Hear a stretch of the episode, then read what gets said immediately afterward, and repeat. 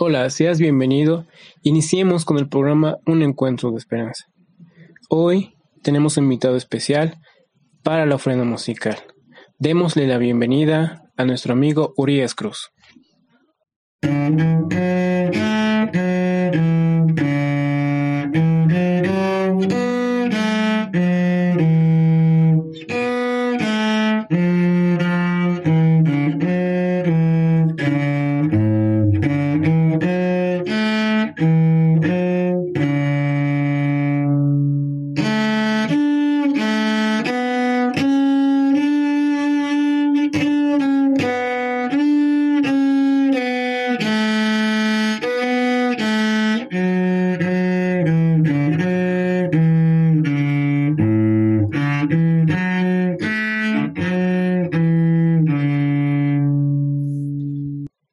Agradeciendo la ofrenda musical, vamos a continuar con el programa. A continuación tenemos el mensaje central. En el libro de Segunda de Pedro, el apóstol escribe a quienes habían alcanzado a tener la fe de Jesús, así como Él. Él escribe el plan divino para que las personas puedan llegar a tener el carácter de Jesús. Estemos atentos al mensaje. Hoy tenemos por invitado a nuestro amigo Kubay Ali. Muy buenas noches queridos amigos, mi nombre es Kubay Ali y hoy vengo a acompañarles en este momento a todos ustedes desde la ciudad del Alto, exclusivamente de este Villa Ingenio. El tema de hoy que vamos a abordar es el capítulo 51 del libro Hecho de los Apóstoles escrito por Elena Harmon de White. El título es Un fiel subpastor. Este capítulo está basado en 1 Pedro. En el libro de los Hechos de los Apóstoles se hace poca mención de la última parte del ministerio del apóstol Pedro. Durante los años de intensa actividad que siguieron al derramamiento del Espíritu Santo en el día del Pentecostés, Pedro estaba entre los que se esforzaban incansablemente para alcanzar a los judíos que acudían a Jerusalén a adorar en el tiempo de las fiestas anuales. A medida que el número de los creyentes se multiplicaba en Jerusalén y en otros lugares visitados por los mensajeros de la cruz, los talentos que poseía Pedro demostraron ser de incalculable valor para la iglesia primitiva. La influencia de su testimonio concerniente a Jesús de Nazaret se difundía ampliamente. Sobre él descansaba una doble responsabilidad. Testificaba positivamente acerca del Mesías ante los incrédulos, trabajando fervientemente a favor de su conversión y al mismo tiempo realizaba un trabajo especial en favor de los creyentes, fortaleciéndolos en la fe de Cristo. Después que Pedro fue inducido a negarse a sí mismo y a depender en absoluto del, en absoluto del poder divino, recibió su llamamiento a trabajar como su pastor. Cristo había dicho a Pedro, antes que le negara, y tú una vez vuelto, confirma a tus hermanos. Vemos ahí en Lucas 22, 32. Estas palabras indicaban la obra extensa y eficaz que este apóstol debía hacer en el futuro, un favor de aquellos que aceptaban la fe, su experiencia personal con el pecado, el sufrimiento y el arrepentimiento lo habían preparado para esa obra. Mientras no reconoció sus debilidades, no pudo conocer la necesidad que tenían los creyentes de depender de Cristo. En medio de la tormenta de la tentación, había llegado a comprender que el hombre solamente puede caminar seguro cuando pierde toda confianza en sí mismo y la deposita en el Salvador. En la última reunión de Cristo con sus discípulos junto al mar, Pedro, después de ser probado por la pregunta ¿Me amas? que se encuentra registrado en la Biblia en San Juan 21, 15 al 17. Repetida tres veces fue restituido a su lugar entre los doce. Le fue señalada su obra, debía apacentar, apacientar las ovejas del Señor. Ahora convertido y aceptado, no solamente debía tratar de salvar a los que estaban fuera del redil, sino ser pastor de las ovejas. Cristo mencionó a Pedro solamente una condición de servicio, ¿Me amas?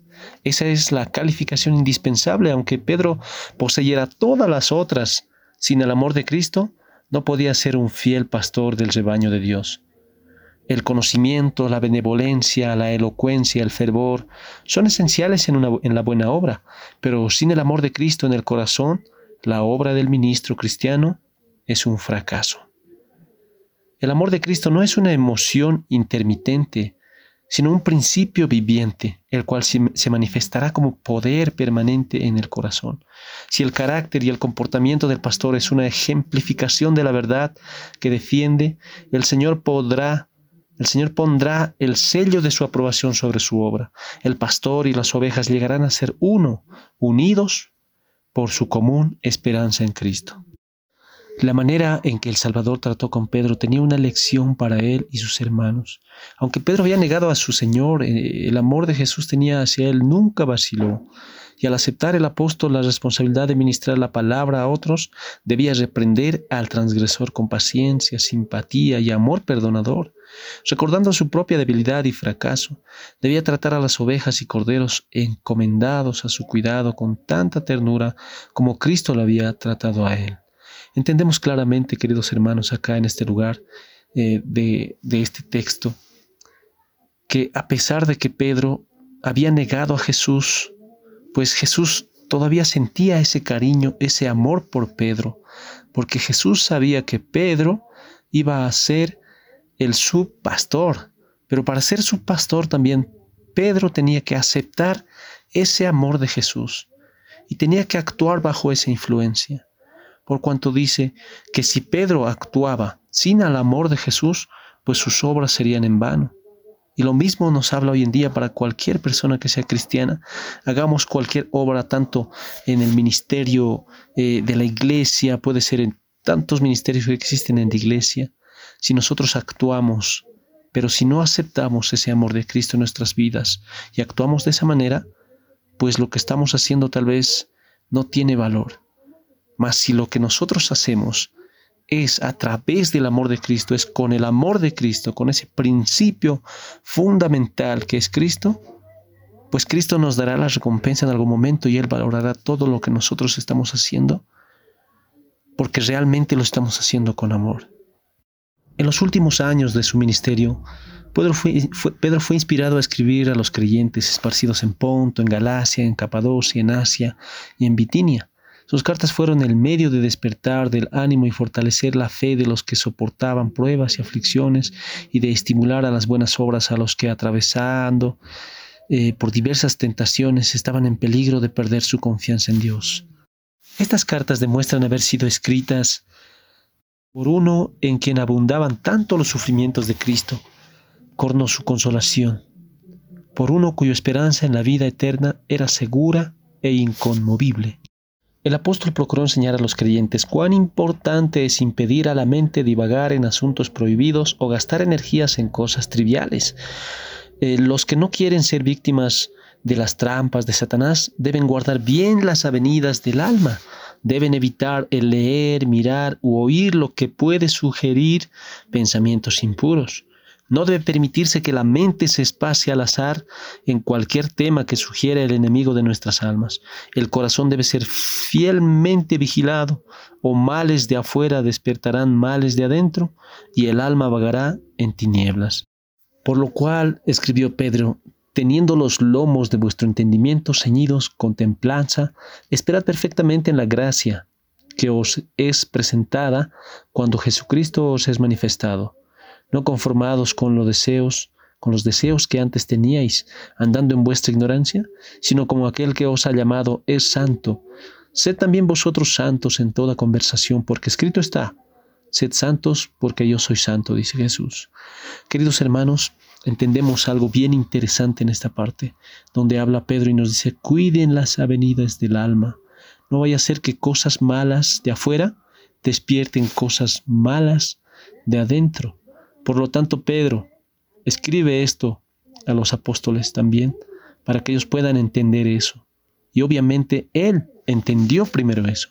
Así que cuando él entendía que ya estaba listo y preparado para ser el subpastor, pues tenía que tener todas esas armas bien desarrolladas.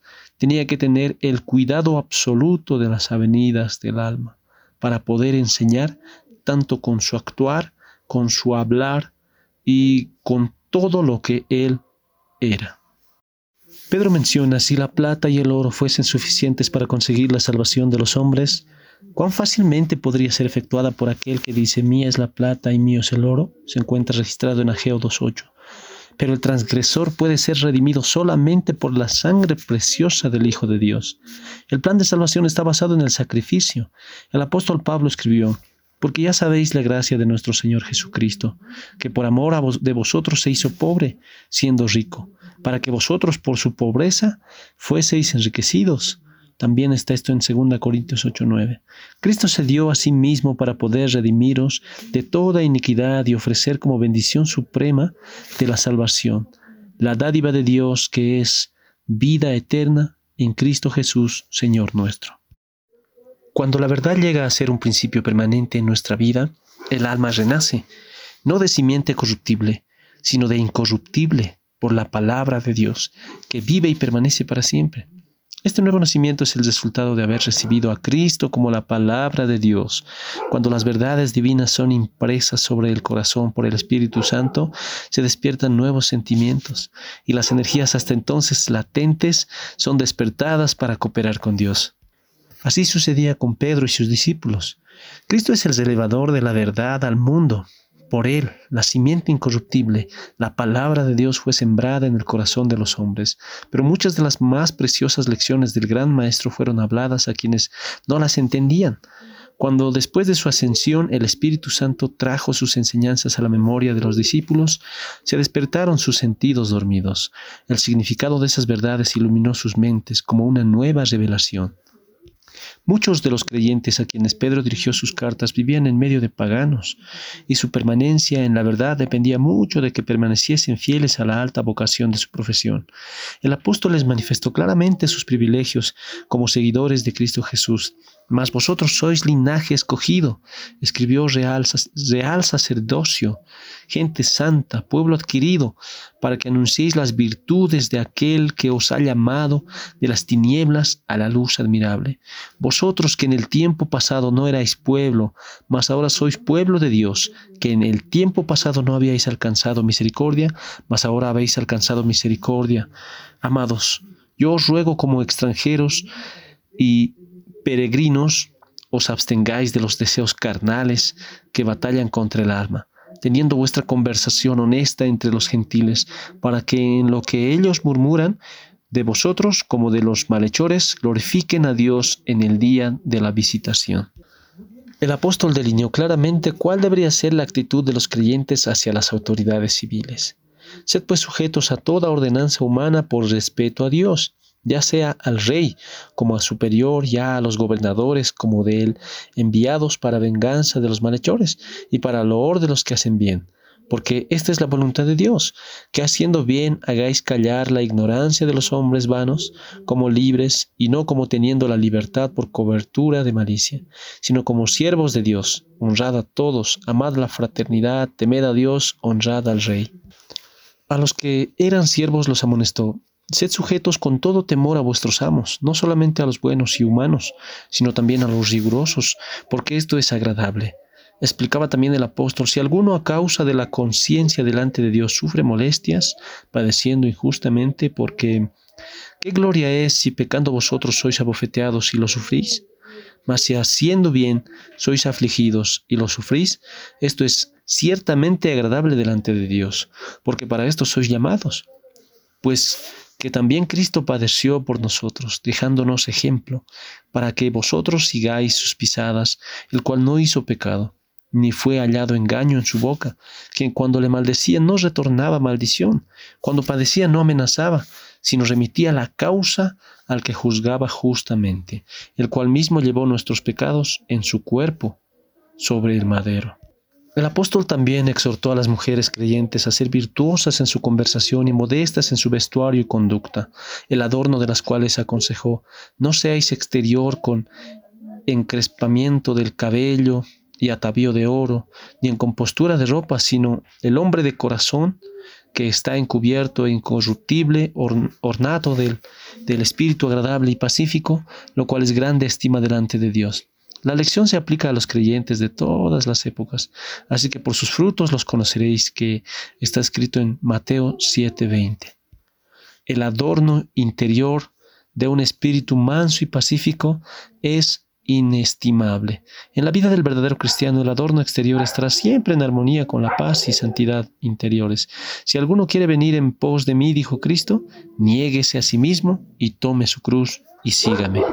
Al dirigirse a los ancianos de la iglesia recordándoles sus responsabilidades como subpastores del rebaño de Cristo, el apóstol escribió, apacentad la grey de Dios que está entre vosotros, teniendo cuidado de ella no por fuerza, sino voluntariamente, no por ganancia deshonesta, sino de un ánimo pronto, y no como teniendo señorío sobre las heredades del Señor, sino siendo dechados de la grey. Y cuando apareciere el príncipe de los pastores, vosotros recibiréis la corona incorruptible de la gloria. Los que ocupan la posición de sus pastores deben ejercer una diligente vigilancia sobre la grey del Señor. No debe ser una vigilancia dictatorial, sino una que tienda a animar, fortalecer y levantar.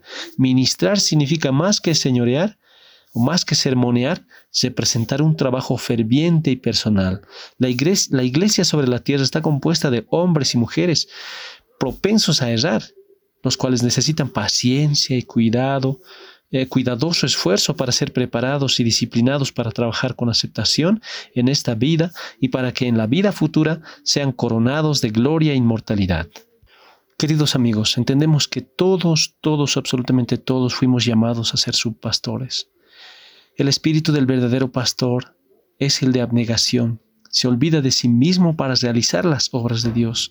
Por la predicación de la palabra y por la obra personal en los hogares, se entera de sus necesidades, sus tristezas y sus pruebas, y, y cooperando en el gran sustentador, compartirá sus aflicciones, consolará sus penas, aliviará sus almas hambrientas y ganará sus corazones para Dios.